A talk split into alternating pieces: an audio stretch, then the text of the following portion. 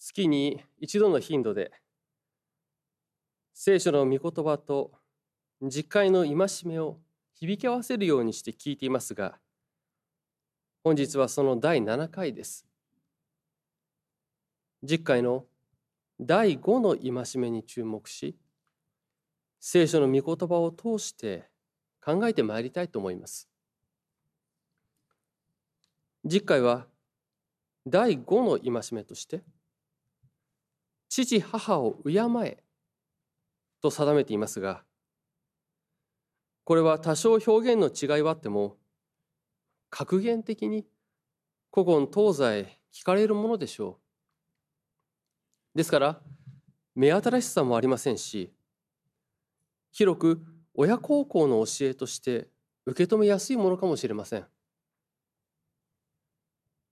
親孝行ということに関しては、まあ、辞書には子が親を大切にし尽くすことなどとありますし私たちの感覚としてもそれを受け入れている部分が多くあると思います。そしてそれは道義的に正しいこと大いに進められるものとそのようにも言われるでしょう。その背景には親が子を産み育てたのでありその恩義に報いるべきであるということや産み育てた方先に生まれた方が上でありそこに従い尽くすことが本来の在り方である。親は当然大切にすべきだというような考えがあるかと思います。ですから親に反対したりその面倒を見なかったりすると人でなしと。言われたりもします。一方で自分の父や母に対する複雑な感情やさまざ、まな事情によって父母を敬えということが受け入れがたいものであるということも聞くことがあります。親と関係が断絶していたり何かしらの事情があって親を許せないでいる人にとっては聖書が父母を敬えということがつまずきになったり信仰的な葛藤を生むこともあります。しかしこの実会の戒めはいわゆる親孝行の戒めではありません。次回の戒めを改めて見ていくとそこには次のようにありました。あなたの父母を敬えそうすればあなたはあなたの神主が与えられる土地に長く生きることができる。また聖書の他の箇所を見てみますと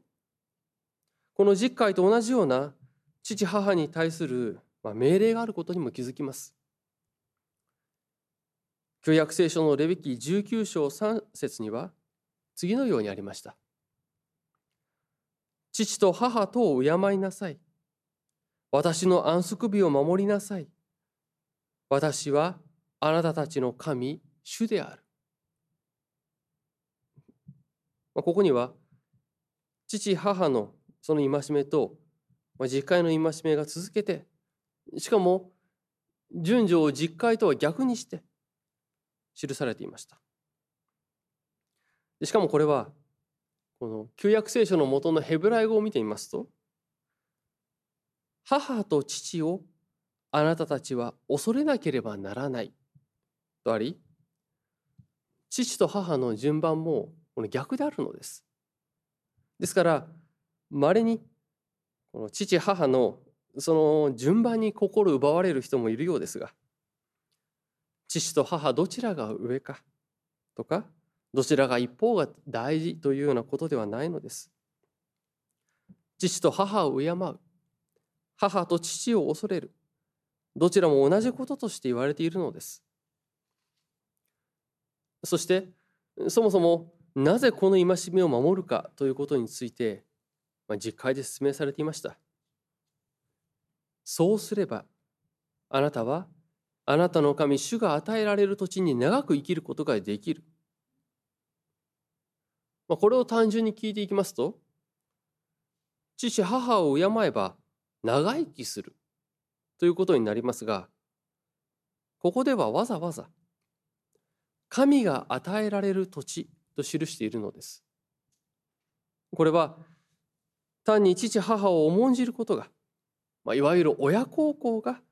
長生きの秘訣と言っているのではないということです。この土地に住むようにしてくださったのは主とイスラエルの契約によるのだ。主なる神との契約関係それを前提にして示しています。まあ、つまりその土地で長く生きることができるのは父母を敬うことそれと深い関係があるということです。また実会が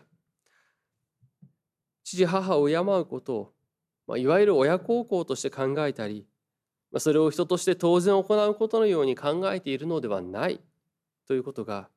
レビキからも分かります。レビキの19章では先ほどの母と父を恐れなさいという命令に対応する形で次のようにも言われているのです。白髪の人の前では起立し長老を尊びあなたの神を恐れなさい。私は主である。つまり母と父を恐れなさいということと白髪の人の前で起立すること。長老あるいは老人を尊びなさいということが、まあ、一つであるということがレビキには記されています。まあ、そうしますと、まあ、いわゆる親孝行や年長者を敬うということが言われているようにも聞こえてきそうですがそうではないのです。よくよく考えてみますと、まあ、いわゆる親孝行や年長者を敬うというようなことは社会や家族の中でまず子供に教えられるものでしょう。ですが実会の「父母を敬いなさい」という戒めは大人に教えられていることでした。そこからこの戒めは大人に対してわざわざ老人を敬尊びなさいとそう言っているのではないかと考える学者もいます。そしてこの父母を敬うことは結局は老人を敬うことであってそれはいわゆる親孝行というのではなくて、まあ、今日的な言い方をすれば老人福祉のようなものであると、まあ、高齢者福祉であるというわけです。これは当時の状況が背景にあります。年を取るとその人は畑仕事やまた羊や牛を飼うというようなことができなくなり、まあ、つまり仕事ができなくなり隠居することになりました。その時には財産を子供たちに分けるのです。古代イスラエルの世界では親の財産というのは親が生きているうちに分けてもらうのです。それがこの古代のイスラエルやその地域の習慣でありました。そして財産をもらった子どもたちはその親が死ぬまで面倒を見る義務を負うことになったのです。でこのようなことは私たちの少し前の時代までは多少の違いはあれどそれなりにあったことではないかと思うのです。特に長男が家をその仕事や土地建物を継いで親の面倒を見るということはあったと思うのです。でまたこの親の面倒ということや財産分与という話をしますとよく思い出されるのはルカによる福音書15章にある宝刀息子の話かと思います。まあ、そこでは兄の方は財産を分けてもらってその親を養うという義務を果たしていました。しかし弟はその義務を投げ出し財産を使い果たしてしまうのです。そしてその弟が帰ってきた時隠居した親はその弟の帰還を喜びますが兄は怒ったということ。それが宝刀息子の話として記されていました実会の父母を敬えという戒めを、まあ、このように隠居した親を敬えという一種の法として考えるのもそれなりに妥当性があるように思えます。しかし一方で単に隠居した老人を敬い養うことを意味しているのではないという見方も当然あります。先ほど見ましたレビ記19章では老人を敬うことと並べて次のように書かれています。あなたの神を恐れなさい。私は主である。老人を敬うことと神を恐れることがつながっているのです。しかもレビ記では母と父を恐れなさいと命じていました。この恐れるという言葉を使いレビ記の32節の方では同じ言葉で神を恐れよというのです。つまり父母との関係は神との関係と重なってきます。主とイスラエルの契約関係が神との関係が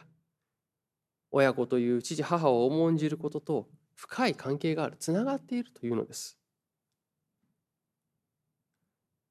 またあなたの神主が与えられる土地に長く生きることができるとの言葉は、まあ、実会だけではなく新明記などにも出てきますがイスラエルが他の神々に従っていくのでなく主なる神との契約にとどまるということが求められそこにきちんととどまった時に祝福が与えられるということが示されます。このように見ていきますと父母を敬えというのは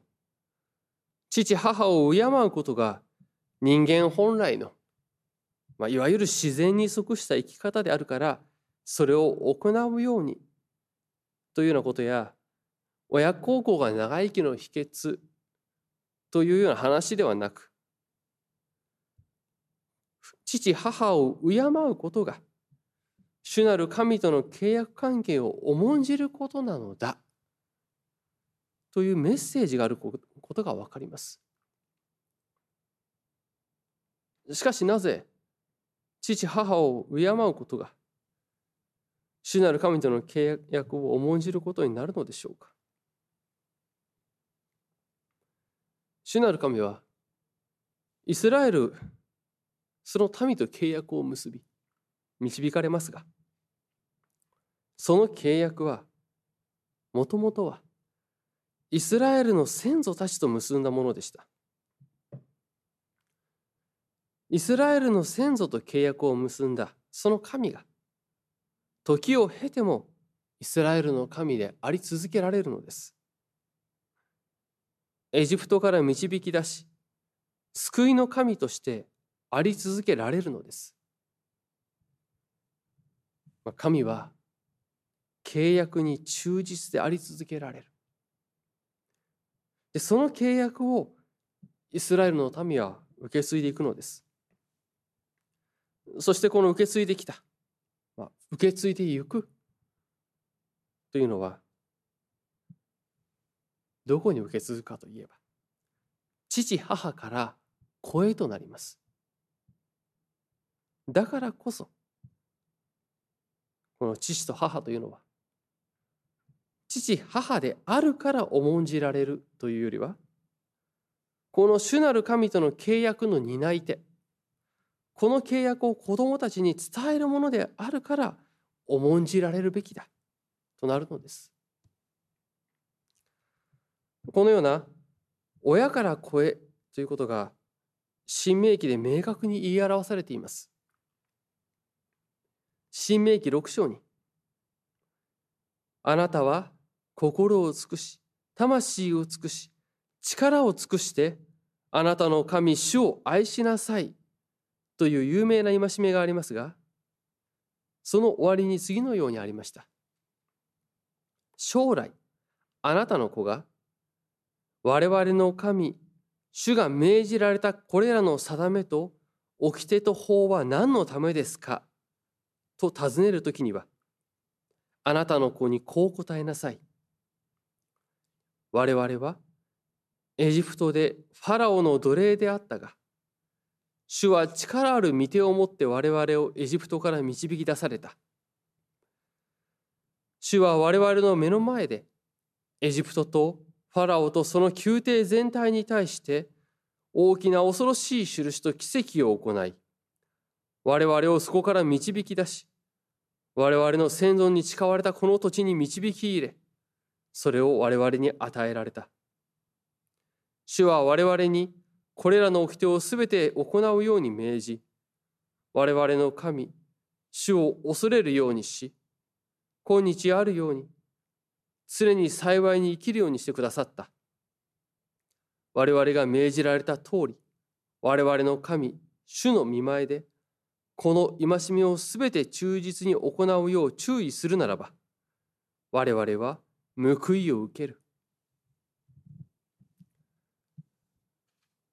私たちは今幸いのうちにあるとそう言いその幸いが与えられるために主はこれらの戒めをもって私たちに神を恐れるよう命じられたというのです。新明記6章は親はこのことを子に伝えるのが使命だと教えます。この使命ゆえに親は重んじられ、そのようにして子が親を重んじるとき、その子は、実は、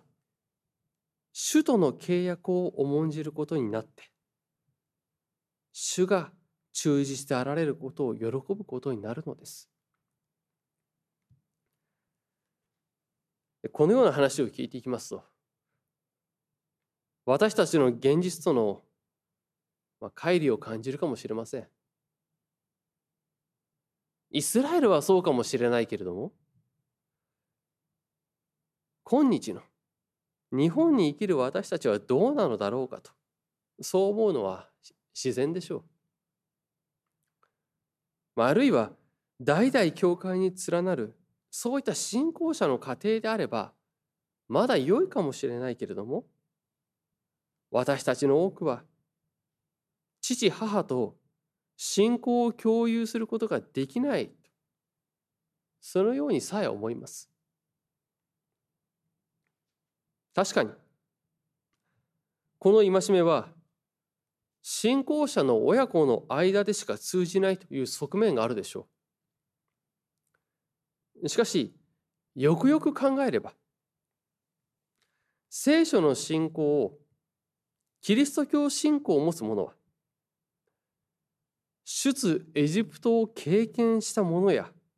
その子孫でないことの方が多いはずです。キリスト教信仰においてはイエス・キリストが実現してくださった十字架の贖いによる罪からの解放が新しい出エジプトとも言えるものであります。ですからその意味ではキリストを信じる者は皆キリストによる新しい出エジプトの経験者だとそのように言えるのです。まあ、つまり私たちは血縁などではイスラエルの民ではありませんがイエス・キリストを通してアブラハムの子孫とされます。信仰の民神の民の一員とされます。私たちが救われたというのは単にイエス・キリストとの個人的なつながりができたからということではありません。イエス・キリストによって神の民に加えられることになるのです。またこのようなことに触れていくとしばしば問われることでありますがキリストへの信仰を告白していない父母やもうすでにキリストを知らずに死んでいた先祖たちはどのようになるのでしょうか？でそこでまず大切なことは私たち自身がキリストによって神の民に加えられたということです。私たちが信仰によってイエス・キリストの失礼イスラエルの先祖を先祖としイスラエルの子孫とされていく時神の民とされていく時その民に与えられた契約の恵みは私たちだけではなく私たちの家族にも次第に及んでいくのではないでしょうか。新約聖書の使徒言行録16章に記されていますがフィリピで初めて洗礼を受けた人物はこう言われていました。主イエスを信じなさい。そうすればあなたも家族も救われます。シュエスが示してくださった救いは私個人にとどまるものではありません。主は家族全体を見てのうちに収めてくださいます。もちろんそれは私たちが分かりやすい形や私たちが受け止めやすい形で現れるとは限りません。しかし私たちはその一つの現れの形として子供が先に洗礼を受けて教会生活をしてそこから親が信仰に導かれるという形や親を天に送るその歩みで確認していった。親の信仰の歩みによって子自らも信仰に導かれるという形を知っていると思うのです。主なる神はさまざまな形でさまざまな時義に必要なことを備えられている。そのことを知っていると思うのです。主なる神は私たちを救われる時私たちだけではなく私たちの家族やその歴史全部をご存知であります。もちろんキリストを知らずに死んでいた先祖については私たちは何も言うことができません。そこは神の領域であります。私たちにできるのは歴史を支配する創造主なる神に全てを委ねることであります。だからこそ信仰を共有できない家族がいてもその家族を私の救い主主イエス・キリストに委ねるということができるのです。もちろんこの地上での歩みを共にしている時に信仰を共有することができればその幸いは大きなものでしょう。そのような導きを祈りたいと思います。しかしそれは自分の望む時に起きるとは限りません。私たちはまず自分自身がキリストに救われたものとしてその信仰の証を生き様で表してまいりたいと願います。父母を敬えという戒めは安息日を覚えこれを性別せよという戒めとともにあります。父母を敬え安息日を覚えこれを性別せよ。この2つの命令は時間に関わるものです。安息日は礼拝のその時を定めるということで分かりやすいでしょう。イスラエルとは神の民とは週の終わりの日7日目に仕事を休んで礼拝する人たちだというのです。イスラエルを定義するのはこの戒めを守るかどうかということになります。ですからその意味では神の民というのは血縁でも土地でもないのです。どのような時間に生きているのかということがポイントになります。神の天地創造の時の中に生きている。出エジプトの歴史の中に生きている。神が定めた時、安息日を中心とするその時の中に生きている。それが神の民であるということです。ですから実会は神の時の中神を中心とする時間の中に生きるようになるためのものであります。まあ、あるいは実会が定める安息日を中心とするリズムの中に生きるという時に神の救いの歴史が自分が救われているということが分かるようになるんだとそのように言ってもよいかもしれませんそして父母を敬えというのもこの時間と関係しています。私たちは救い神との契約を共有することでこの一つのつながりの中に行きます。その大切な時間を共有すること一致することそれがとても重要なことになります。また同時に父母と子の間そそこにある一致。そのような時間の中に広がる一致を聖書は大事にしています。だからこそ私たちが